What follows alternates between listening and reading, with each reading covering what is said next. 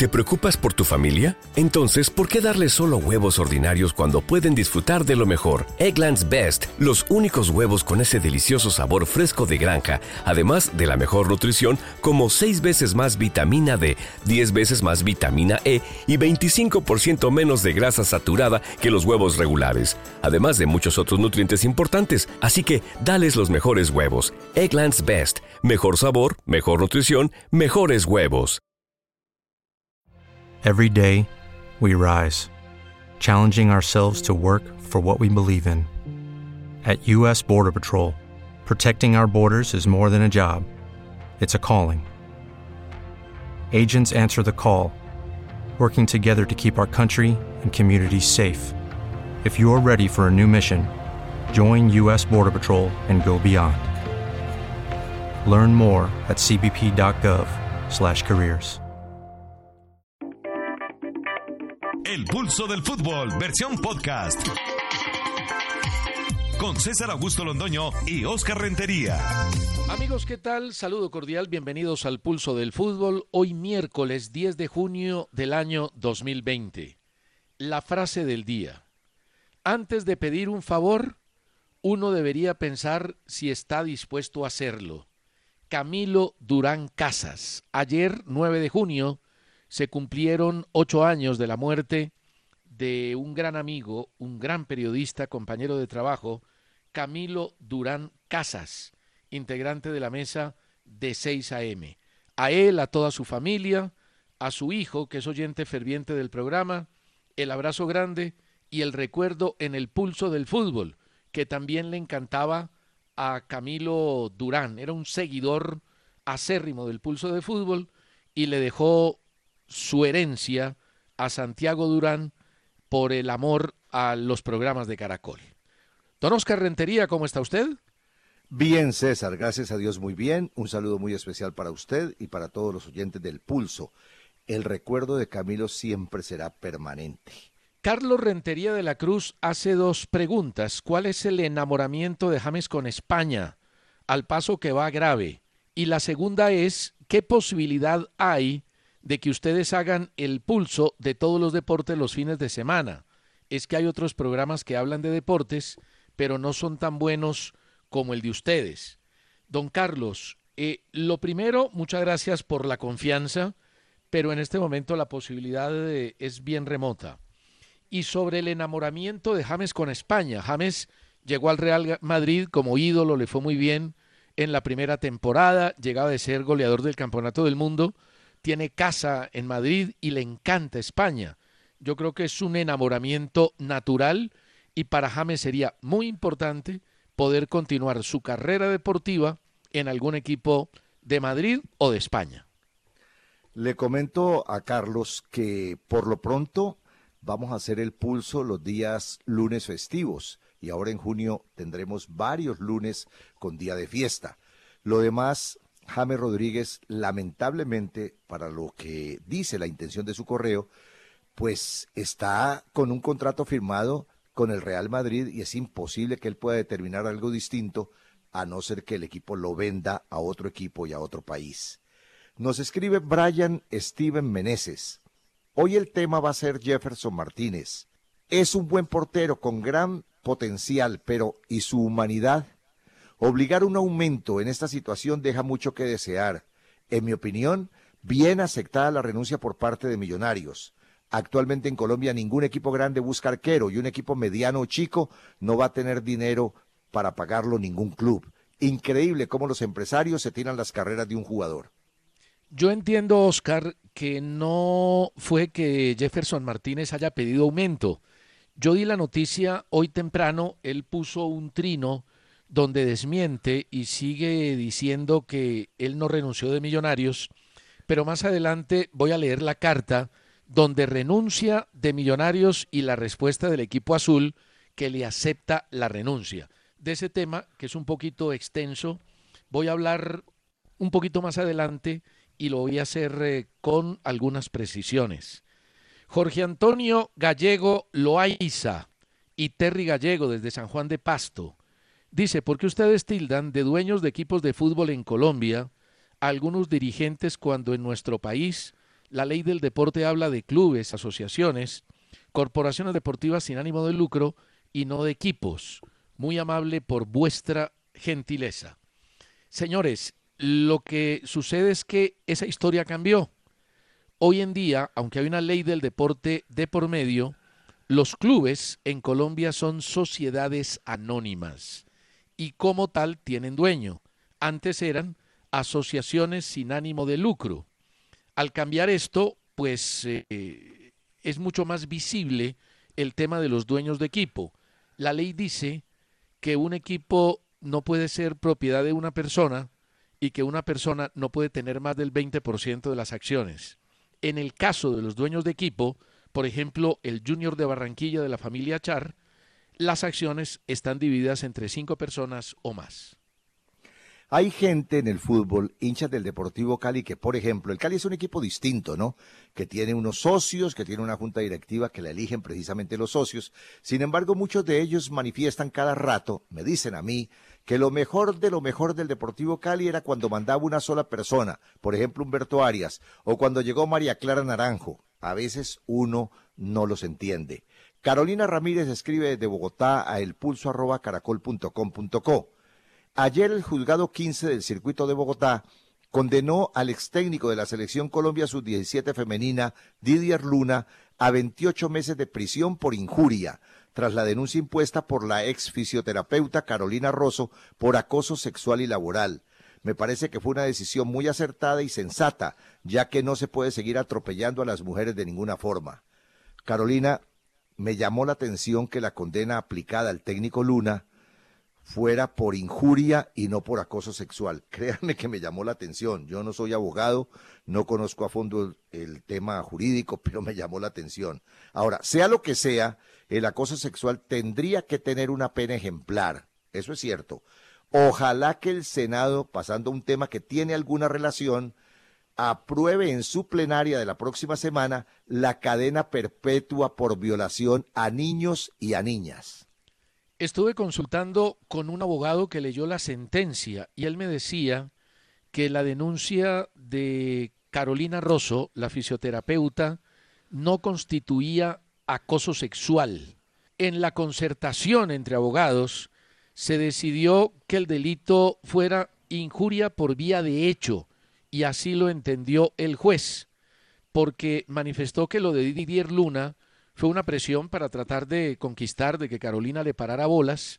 No tengo el detalle de cómo lo hizo y eso conllevó a establecerle una sobrecarga laboral que obligó a la renuncia de Carolina. Por eso al final hubo un acuerdo, los abogados quedaron satisfechos y quedó satisfecho el abogado de Carolina, que era el más importante, diría yo, en el caso. Nos escribe Leonardo Romero un saludo desde Southampton, Inglaterra. Vía Twitter vi un dato de que Víctor Hugo Aristizábal jugó en el Blackburn Rovers sobre los años 92-93, pero desafortunadamente no pude encontrar nada en internet. ¿Ustedes qué saben si pudo debutar o no en la Liga Premier de Inglaterra?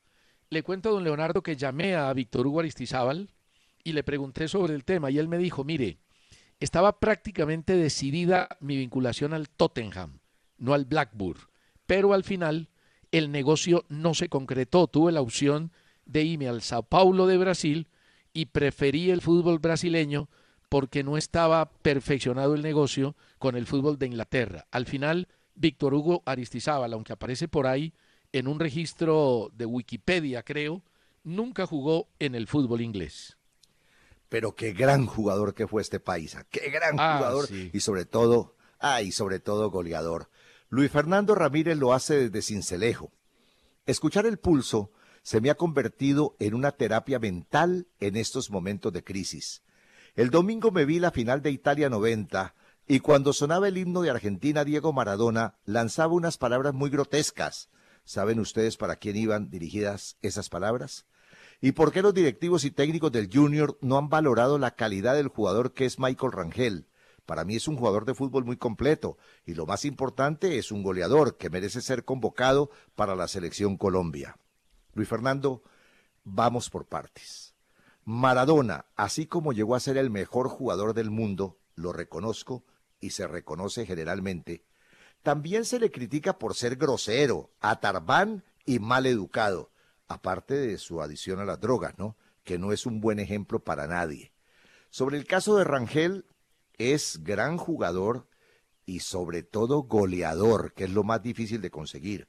América no lo quiere dejar ir, pero no tiene el millón de dólares para comprarlo, para tenerlo, para quitárselo definitivamente al Junior y al Nacional, porque el equipo antioqueño también tiene una parte.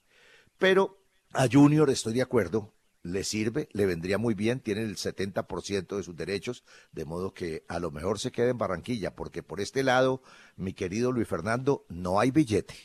Yo creo, Luis Fernando, que Michael Rangel hoy por hoy es el mejor delantero que tiene el fútbol colombiano. Y si uno mira la cifra que cuesta un millón de dólares, es una cifra muy favorable para quien lo quiera tener. El problema es que los equipos están en quiebra. No hay dinero los equipos no tienen con qué pagar jugadores. A cualquiera que se le vence el contrato y no lo necesiten de manera directa, lo dejan ir, como el caso de Millonarios con el Tico Ortiz. Escribe Lucio Romero Julio, desde la ciudad de Cartagena, el propio americano, como dice él que se llama. Dice que no ve la hora en que regrese el fútbol. ¿Tienen noticias al respecto? La noticia es que el gobierno va a soltar esta semana los 17 protocolos de los 17 deportes de bajo riesgo de contagio. Ahí está el fútbol, que ha tenido, digamos que en el tema de los protocolos, un tratamiento especial, porque el protocolo del fútbol es súper requete recontra completo si lo comparamos con los protocolos de otros deportes. Y el gobierno había tenido un represamiento en el tema de los protocolos y lo que estaba esperando era entregar la viabilidad para la práctica de los 17 deportes de bajo riesgo. Ayer contábamos que en el protocolo faltaba el tema de competencia. Ese es un tema que se va a resolver en la medida en que avancen los entrenamientos a través de un decreto presidencial. César, ese bolero lo he escuchado varias veces por estas épocas. Ese bolero que dice, ya están listos los protocolos, ya casi salen, falta un visto bueno, ese bolero que anuncia salen mañana, ese bolero que dice ya el ministro los tiene en el escritorio para la firma, ese bolero ya lo escuché y me tomé un guarito por el bolero y todavía se me acabó el guaro pero no salen los protocolos. No, siga tomando guarito, pero es que ya el ministro habló. Ayer lo hizo en Blue Radio con Tito Puchetti y dijo antes del viernes salen los protocolos. Por ahora yo le creo al ministro de Salud o usted va a seguir tomando aguardiente? Por ahora, hasta que salgan esos benditos protocolos, seguiré apurándome mi guarito, que por esta época cae bastante bien. Poquitos, pero caen bien. ¿Usted cómo se los pierde? Sí, yo no tomo de esas cosas, don Oscar Rentería. José Oviedo dice, respecto a la discusión de arreglar los partidos en eliminatorias, es todo especulativo y de igual manera afirmarlo o negarlo es de mediocres. Los equipos que juegan un torneo tienen el mismo número de partidos y cada equipo debe clasificar con su propio esfuerzo, no depender de otros, es propio de nosotros como seres humanos, buscar la, la responsabilidad en nosotros mismos sin esconder la mediocridad haciendo responsables a los demás. Eso, sí, eso puede ser cierto, don José. Y yo recuerdo que en una de esas Pacho Maturana y el mismo Reinaldo Rueda hablaron que no habían perdido la clasificación el último día o por el empate entre argentinos o uruguayos o un resultado en contra de los intereses de Colombia. Pero que hay acuerdos tácitos, los hay en el fútbol internacional y a veces hay acuerdos de otros tipos que son los peligrosos. Lo que pasa es que demostrarlo es difícil. Una pausa y seguimos en el pulso. Me llamo Jason Mosquera Agualimpia. Les escribo desde Itzmina en el departamento del Chocó. Mi pregunta es por qué Win Sports transmite partidos de Boca y River de Argentina o clásicos de allá en vez de buscar partidos aquí del fútbol colombiano. Le cuento a don Jair que Win está transmitiendo las finales de los partidos del fútbol colombiano por la noche y transmite los de Argentina porque quiso sumarle a la parrilla partidos históricos de equipos argentinos con jugadores colombianos, cosa que me ha parecido muy buena. No, eso es completamente cierto. Don Jair, hay que ver la televisión todo el día para poder criticar. Germán Andrés pregunta si al discutir un gol olímpico puede entrar el VAR. Le respondo Germán que hay claras disposiciones para que funcione. El VAR entrará cuando sea necesario. Y gracias por su primer correo. John Jairo Ortega cita a Bermúdez, Córdoba y Yepes como los centrales históricos de Colombia. Comparto lo de Iván Ramiro y lo de Yepes, pero con relación a Bermúdez tengo una duda entre él y Mina. Ari Fajardo pregunta por las diferencias entre un marcador de punta y un lateral. Muy sencillo, tratamos el tema en el día de ayer.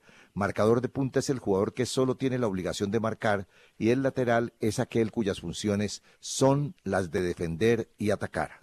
Miguel Maranta dice que leí el artículo del tiempo donde se hace un comparativo entre la selección de 1990 y 1914. Hablaban de que la del 90 era más articulada, defendía más y era más activa en ataque. Él nos manda los resultados de ambos mundiales. Dice, Así como también ubican a Higuita como mejor arquero después del tremendo error del partido contra Camerún. Creo que les ganó la nostalgia, les ganó el peso de la historia. Observé los dos mundiales y por resultados, triunfos, goles recibidos, goleador del mundial y ser quinta en la Copa del Mundo, no encuentro punto de comparación. Don Miguel, la disputa es buena, me parece que el tema es interesante. Oscar y yo coincidimos en que nos gustaba más la selección del 2014 pero el equipo de 1990 fue un equipazo. Sobre el tema de Higuita tiene toda la razón. Con el error frente a Camerún no puede ser el arquero titular de la combinación de ambas. Y don Gabriel Meluc escribió diciendo que había sido un error del tiempo no haber incluido a Freddy Rincón, que en el escrutinio estaba. Corrigieron e incluyeron a Freddy Rincón. Habíamos dicho que no incluir a Rincón en la selección ideal del Mundial del 90 y del Mundial 2014 era un pecado mortal.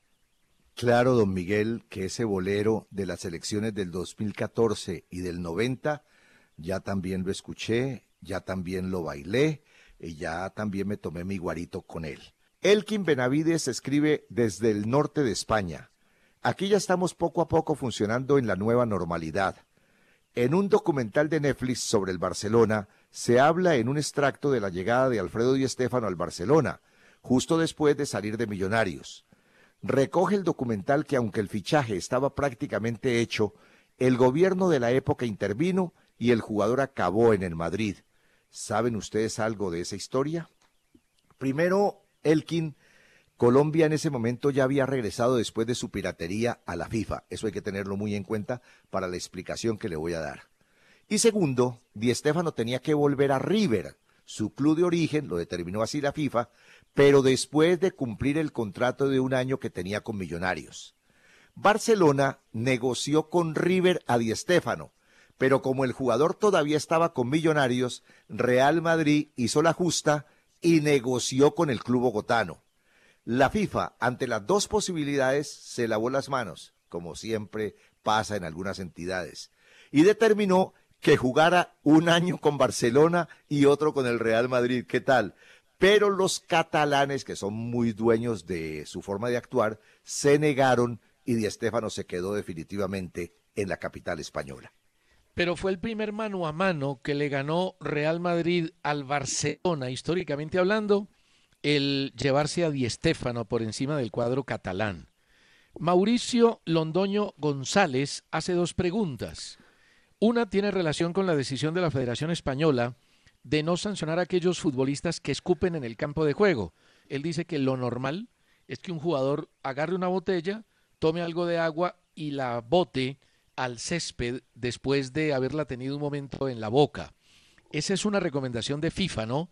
Es una decisión de la Federación Española por recomendación de la FIFA. Y la segunda, ¿consideran ustedes que la posesión del señor Juan José Bellini como jefe de la Federación Colombiana de Fútbol después de una jugada contra León Londoño, según entendí después de leer el libro El día que murió el fútbol, le hizo mucho daño al entorno de la selección Colombia durante el Mundial del 94. Yo no sé si la presencia de Juan José Bellini le haya hecho exactamente daño a la selección en el Mundial del 94, porque en ese momento el presidente de la federación creo que era León Londoño Tamayo, no había llegado Bellini. Después, ya es otro tema, apareció el asunto del narcotráfico, que ya funcionaba en el 90, en el 94, y es otro tema largo de comentar y de analizar. Pero así hubiera estado Juan José Bellini como presidente de la federación, yo no creo que él, desde esa posición, le hubiera hecho daño a la selección Colombia de esa época, ni más faltaba. Bueno, para Rafael González fue mejor la selección del 94 a propósito, pero dice que la indisciplina no le permitió triunfar. Y este correo seguramente nos va a traer una polémica pequeña, pero polémica al fin. Le comento a Juan Carlos Linares que aprecio muchísimo a Sergio Galván Rey, como también aprecio a Londero y a la Fiera Cáceres para no citar más.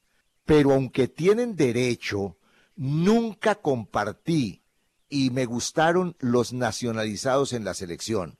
Yo respeto profundamente a todos ellos, los considero muy buenos amigos, los aprecio muchísimo, realizaron grandes campañas como jugadores de fútbol en nuestro país, pero no sé por qué.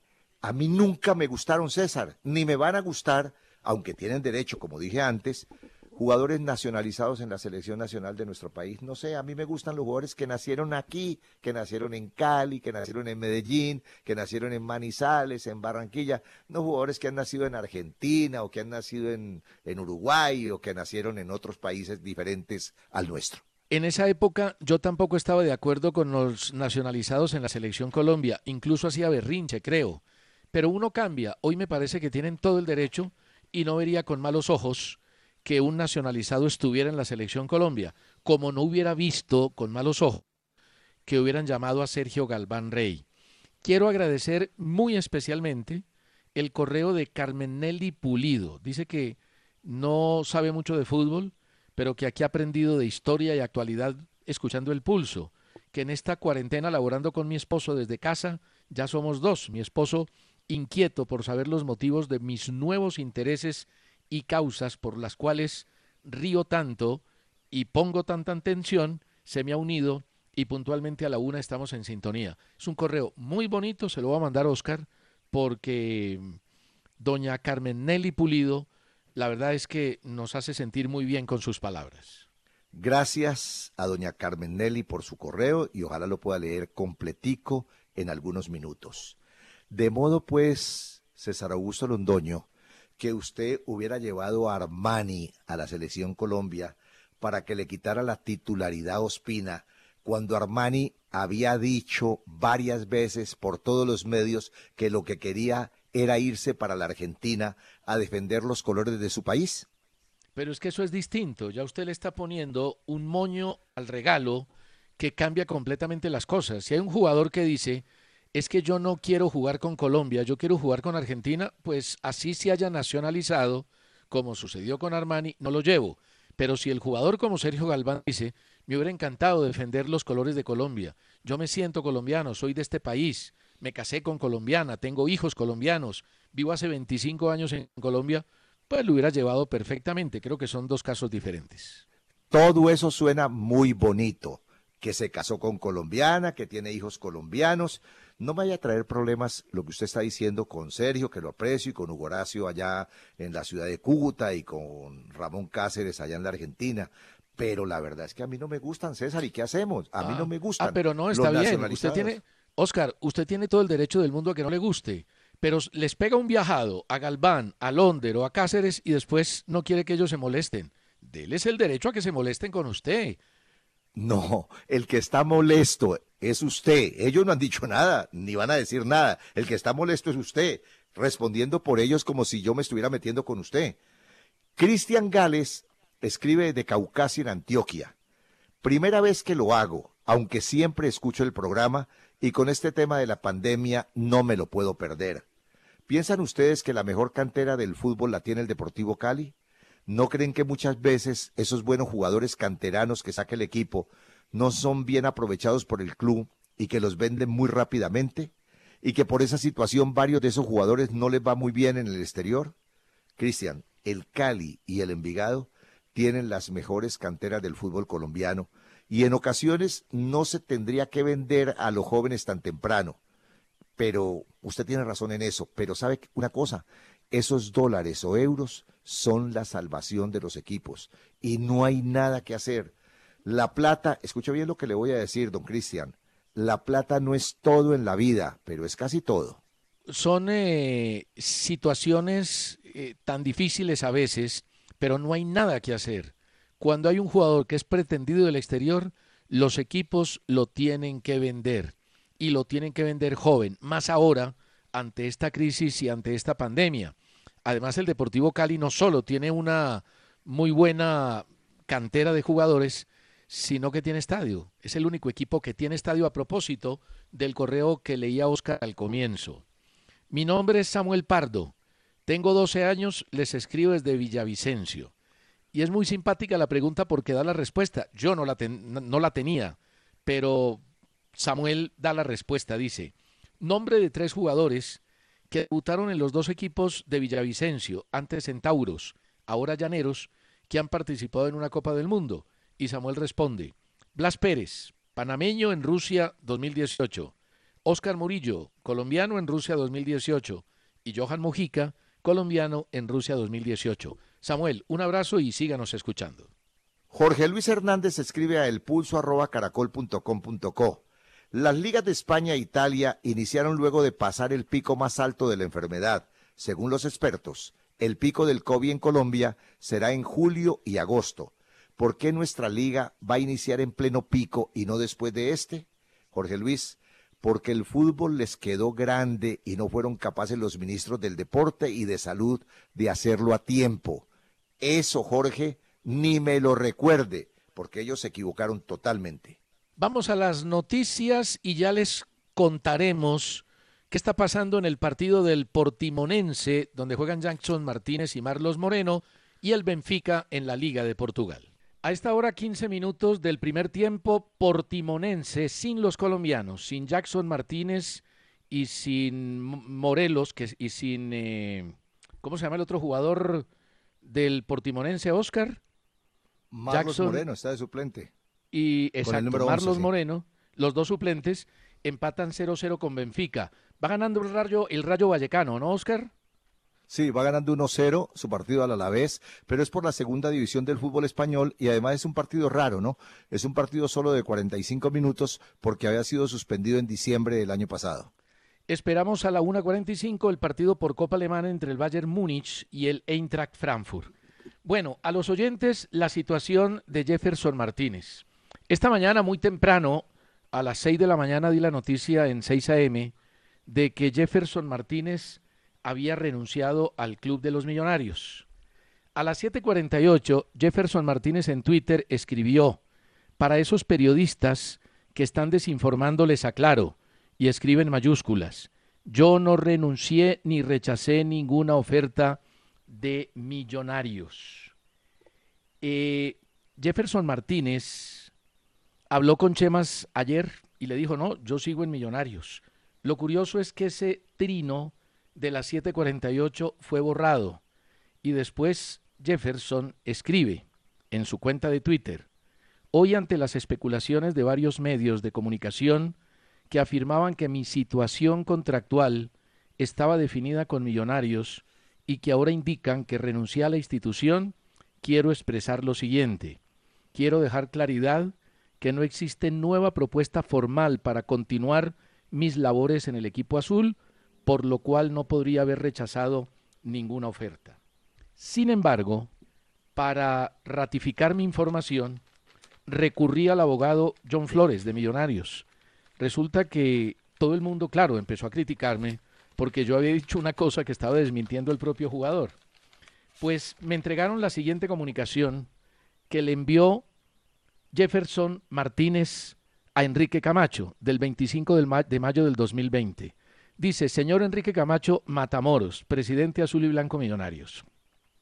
Respetado señor Camacho, con fundamento en lo establecido en el artículo tercero de la Ley 50 de 1990, me permito notificarle mi determinación de no prorrogar el contrato de trabajo a término fijo que me vincula con el Club Millonarios y en consecuencia la terminación del mismo se hará efectiva a partir del 26 de junio del 2020 conforme al término pactado en el contrato de trabajo a término fijo vigente con la entidad que usted representa. De otra parte, solicito que se expida el correspondiente certificado de transferencia con efectos nacionales e internacionales, donde conste dicha titularidad para que sea registrado en el sistema de correlación de transferencias, a efecto de poder continuar ejerciendo mi profesión como futbolista profesional.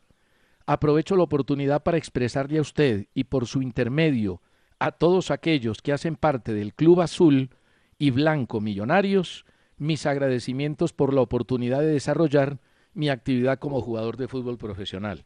¿A usted le parece, Oscar, que renunció o no renunció? No, hombre, claro que renunció. Este muchacho está mal aconsejado, hombre. Este muchacho, pobrecito, no sabe dónde está parado. Quiere hacer quedar mal al periodista, en este caso a usted, César. Pero la verdad es que quien ha quedado muy mal es él.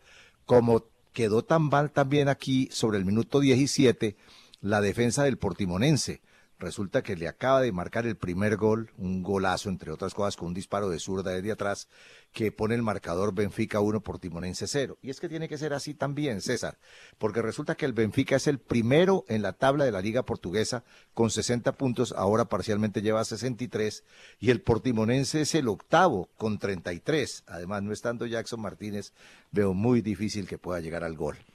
Para cerrar el tema, Oscar, déjeme cerrar el tema de Jefferson Martínez con lo siguiente. En este momento puede que suceda otra cosa en las próximas horas, pero en este momento, para la presidencia y la gerencia de Millonarios, el señor Jefferson Martínez renunció y la opción obligatoria que tenía Millonarios con Envigado, que lo había cedido en préstamo, desaparece. Millonarios ya tiene listo a Cristian Vargas, arquero que estuvo en Nacional, en Huila, en Río Negro y en Bucaramanga. Tiene 30 años. Únicamente falta que estampe la firma, que seguramente lo podrá hacer en la tarde de hoy. Habían pensado también en Cristian Bonilla de Equidad y le van a dar confianza a Moreno, que es de la sub-20. Matías de los Santos quedó libre de Argentina y todavía tiene contrato con Millonarios hasta el 2021. Si facilita económicamente la operación, Matías de los Santos seguirá en Millonarios y hay una oferta que es chiquita, pero es una oferta de Tigres de México por Hansel Zapata, también de Millonarios. Tremendo abrazo del Benfica para festejar el gol, con beso incluido, le cuento, don César.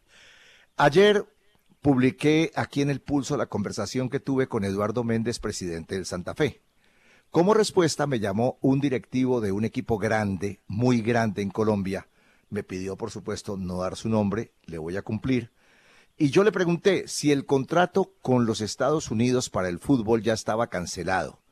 Me dijo que no, que hay que esperar que se cumplan los 100 días de plazo que pidió el presidente de la DIMAYOR, pero que está tan vivo que han seguido pidiendo desde Estados Unidos informes y documentos. Pienso yo, Oscar Rentería, que en este caso toca esperar, es lo que más conviene. Le comenté a mi fuente que el presidente del Santa Fe, Eduardo Méndez, me dijo ayer que ya la oposición en la DIMAYOR tiene 17 clubes y me respondió que eso no es cierto, que él lo escuchó ayer también en el pulso y que es tan falso lo de Eduardo Méndez que el presidente del Santa Fe no quiso dar los nombres. También le pregunté si él sabía lo de la esposa del presidente del Santa Fe, ya que Eduardo Méndez me había dicho ayer que ella no aspiraba a la DIMAYOR, y sobre ese tema mi fuente me pidió pasar a otro. Me agregó que ellos, los equipos grandes, no hablan porque están más interesados en el regreso del fútbol que en una pelea interna, que después se pronunciarán. Y finalmente me dijo que la oposición de la DIMAYOR, y esto fue lo que me llamó la atención, César, no solo está pidiendo ya la cabeza del presidente Jorge Enrique Vélez, sino que ahora quieren la de Ramón Yesurún como presidente de la federación y la de Álvaro González. Dice que ya tienen candidatos pero por supuesto que tienen candidatos y van por todo. El tema de la ambición presidencial está viva en la oposición que perdió las elecciones, pero así es esto. Mientras estamos esperando y pendientes de la renovación del fútbol y de los protocolos, otros quieren satisfacer sus ambiciones presidenciales. Hay un artículo muy interesante hoy en France Football que habla sobre Jackson Martínez y recopilan una serie de situaciones que ha vivido Jackson después de haber triunfado en Portugal y mientras estuvo en el Atlético de Madrid. Recogen una opinión de marca que dice, en el Atlético no funcionaron las cosas, está hablando Jackson. Lo importante es adaptarse a un estilo de juego y obviamente no me adapté. Fue muy triste escuchar a mis compañeros decir que yo no era parte del equipo. Dijo además eh, que un ex compañero de él en el Atlético manifestó, todos trataron de ayudarlo, pero nadie sabe lo que estaba pasando en su cabeza. Creía más en Dios que en sí mismo. La presión lo venció. Y luego cuenta Jackson que su lesión de tobilla, de tobillo, le complicó tremendamente su situación en el fútbol de, China. Era una batalla diaria.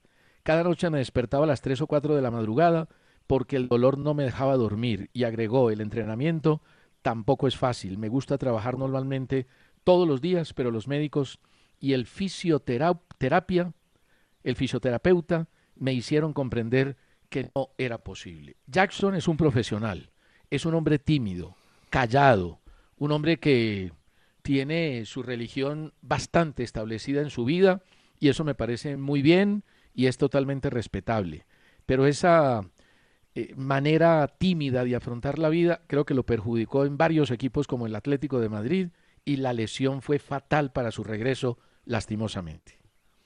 Le cuento que han repetido ese gol del Benfica como 10 veces, pero lo pueden seguir repitiendo y el VAR no va a determinar otra cosa que anotación clara y reglamentaria lo discuten por posible fuera de lugar, pero no, al hombre lo estaban habilitando y el gol mantiene sobre el minuto 23, ganando al Benfica y perdiendo el portimonense de Jackson Martínez y de Marlos Moreno. Me voy a pasar un segundito nada más, permítame, me paso un segundito nada más al fútbol de Alemania para decir que en el partido de Bayer y el Eintracht Frankfurt, eh, el, el ganador de ese partido será el rival del Bayer Leverkusen en la final de la Copa Alemania. Leverkusen le ganó ayer 3-0 al Saarbrücken, un equipo de cuarta división. A propósito, no hay ninguna razón. Por eso es que a mí esa disputa así no me parece, no me parece buena, César, no me parece que sea una disputa reglamentaria. ¿Cómo va a jugar el equipo de Leverkusen contra un cuadro de cuarta división en Alemania? Es una disputa y así también pasa en España. Eso no tiene sentido, no tiene razón de ser. Es una falta de respeto contra el equipo de cuarta división. Eso lo que hace es desgastar los jugadores. Claro, le podrán dar oportunidad a la segunda línea o a la tercera línea, pero me parece que es totalmente desequilibrado jugar. Un equipo de primera división con uno de cuarta división. Me acaba de contar Carlos Zapata que ya Millonarios hizo oficial la contratación de Cristian Vargas, o sea que ya firmó, esta mañana di la noticia casi como confirmada, faltaba la firma, ya firmó y la contratación de Cristian Vargas creo que descarta de plano la continuación de Jefferson Martínez por la renuncia que leímos en el pulso. Me parece, César, muy lambona la última declaración de Menotti. Yo a Menotti lo he admirado por muchas cosas en el fútbol, pero le he criticado otras, y esta me parece muy lambona.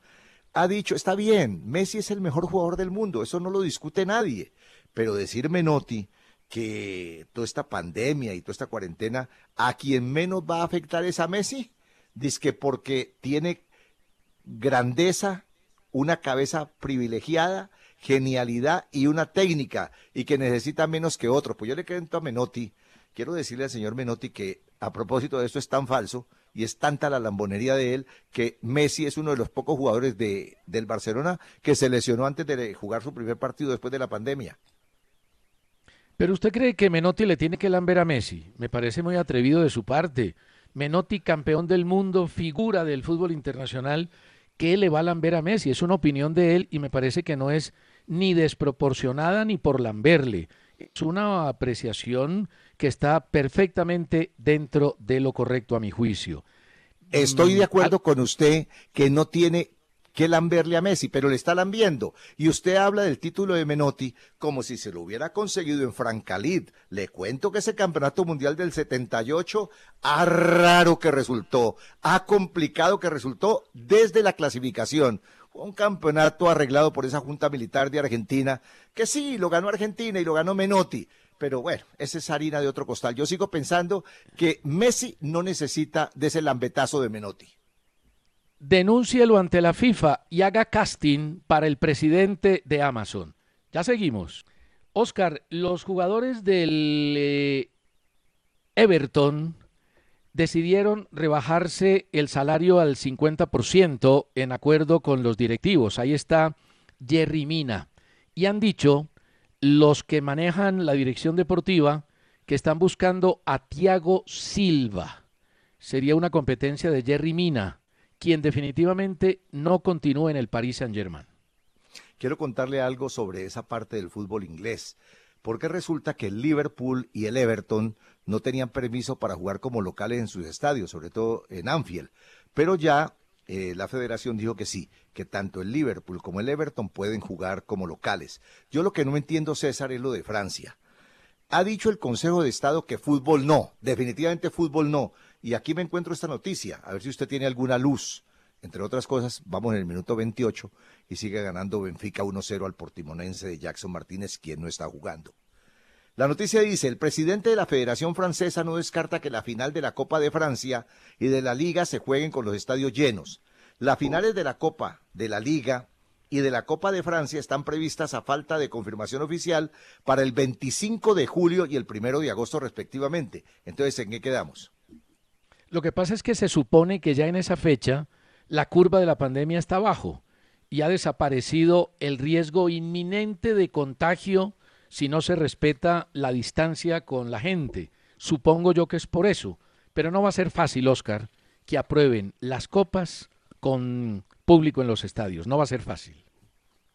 Le cuento que en Brasil ya esto se aclaró y va a empezar porque el gobierno de Santa, Santa Catarina, ¿usted conoce Santa Catarina? Señor, no, no la conozco, no, tal vez no. Mm, yo tampoco la conozco, pero como toda ciudad brasilera debe ser muy buena, muy bella y debe quedar cerquita de la playa. El gobierno de Santa Catarina informó en Brasil que el torneo estadual volverá a jugarse desde el 8 de julio, siendo el primer certamen en reanudarse en todo el país. O sea que ya viene el fútbol de Brasil y en Colombia todavía, señores ministros de Deportes y de Salud, todavía nada de nada antes del viernes llegará con los 17 protocolos de los deportes de bajo riesgo. La FIFA publicó hoy el informe final de los países candidatos para hacer el Mundial Femenino de Fútbol 2023. La mayor calificación la obtuvieron Australia y Nueva Zelanda en aspiración conjunta, 4.1. Japón tuvo 3.9 y Colombia 2.8 sobre 5 había renunciado Brasil. Esto quiere decir que lo más probable es que Colombia no sea sede del Mundial Sub-23 femenino. La elección se va a realizar el 25 de junio. La gente dice, hombre, ¿cómo va a aspirar Colombia si no hay ni siquiera liga femenina? Apenas vamos en dos ligas femeninas. Yo creo que eso no tiene nada que ver. Esa es una manera, y hubiera sido una oportunidad muy bonita, de darle un empujón grande al fútbol femenino en Colombia. Miren lo que sucedió con el último campeonato mundial de femenino. Y recuerden cuando Chile hizo el mundial del 62. Porque nada tenemos, todo lo haremos, fue su eslogan. Oiga, todavía no mete gol Lewandowski. Ese como siempre anota.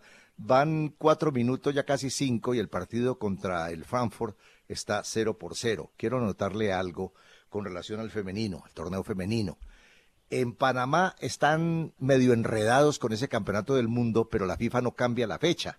Resulta que la Federación de Panamá informó que la FIFA ha mantenido la fecha establecida del 20 de enero al 6 de febrero para realizar el Mundial Femenino Sub-20, pero los panameños insisten que esto es mejor aplazarlo.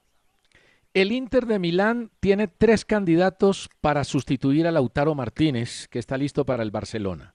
A ver usted a quién se lleva. Dubán Zapata, Edinson Cavani y Álvaro Morata del Atlético de Madrid. ¿Cuál le gusta más? Usted me la puso fácil de corazón y fácil de cerebro. Por el corazón me llevo a, Dubán Zapata ya y por el cerebro a Cavani. Ah, pero cuando yo le hablé de la dupla mundial que nos planteó un oyente y le dije, escojo la del Tino Asprilla y Falcao, por corazón casi me saca del programa, me pegó un regaño terrible. Pero ahora usted sí habla de corazón, como si el que tuviera corazón en este programa fuera usted.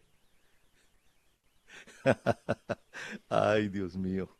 Ay, Dios mío, ¿qué le vamos a hacer? Mire, déjeme contarle. Mire, yo, yo le, yo, yo, yo le digo una cosa, Oscar. Entre Cavani, Morata y Dubán Zapata, yo me llevo a Zapata. Y no es por corazón, también. porque No, la no, razón me dicta eso. Yo también, permítame hacerle una bromita a usted, aunque sea en un programa día de por medio. Ah, permítame, es una broma cuando le hablé de ah. corazón. Yo sabía que usted me iba a brincar por lo del corazón suyo de la otra vez, pero no, no, tranquilo. No, a Dubán Zapata, Ah, bueno, por bueno. supuesto, hombre. Bueno, Dubán Zapata está empezando y Cavani, pues aunque todavía está vigente, pero ya tiene mucho más en el fútbol que Dubán. No, yo con el corazón, con el cerebro, con las piernas, con los guayos, con todo, me quedo con Dubán. Mire, Rafael Santos Borré no tiene ningún afán en salir de River Plate. Está en Colombia. Lo dijo Helmut Wenning, que es uno de los empresarios serios que tiene América Latina. Confirmó que hay intereses por Borré, sin duda. Es uno de los grandes jugadores que tiene Colombia. Hoy, a mi juicio, uno de los dos delanteros más importantes que tiene Colombia para la selección. Y está muy feliz en Buenos Aires, en Argentina. El tema es que el Atlético de Madrid, si paga 7 millones de euros, se lo lleva. Llegamos al minuto 34 del partido que se está jugando en la Liga de Portugal y ya Benfica está ganando por 2 a 0 con el Portimonense. Hola, Jackson Martínez no está pasando por su mejor momento. Él tuvo otros instantes mucho más felices en el fútbol, pero a Jackson sí no le conviene estar en ese equipo. Este portimonense que juega hoy de amarillo y negro es muy flojito, pero muy flojito, con razón. Le lleva a Benfica 36 puntos de ventaja en la tabla. ¡Qué barbaridad! Este es increíble. El presidente del Atlético de Madrid, que es Enrique Cerezo, dijo que están dispuestos a facilitarle al Real Madrid el Wanda Metropolitano en caso de que se permitiera jugar con público en lo que resta de la temporada, ya que el Santiago Bernabéu está en obras. Eso se llama solidaridad con el enemigo. ¿Usted cuando habló ahora de Santo Borré tocó el tema de Escoto? ¿De Escoco, perdón? No, no, no, no. Bueno, resulta que anoche tanto el jugador como River anunciaron que no seguirán con el contrato. Tras tres años en el club, Nacho decidió no renovar su contrato y lo más probable es que vuelva a Newells. Y terminamos con esto. La semifinal de y la final de la Copa de Italia de esta temporada se van a jugar sin alargue en caso de empate. Y a una semana de la reanudación de los campeonatos en Inglaterra, el entrenador del Stock City de segunda división dio positivo con COVID-19. Se nos terminó el tiempo. A todos gracias por la compañía y por hacer del pulso del fútbol el programa deportivo más escuchado en la radio colombiana y en el exterior. Felicidades para todos. El pulso del fútbol con César Augusto Londoño y Oscar Rentería.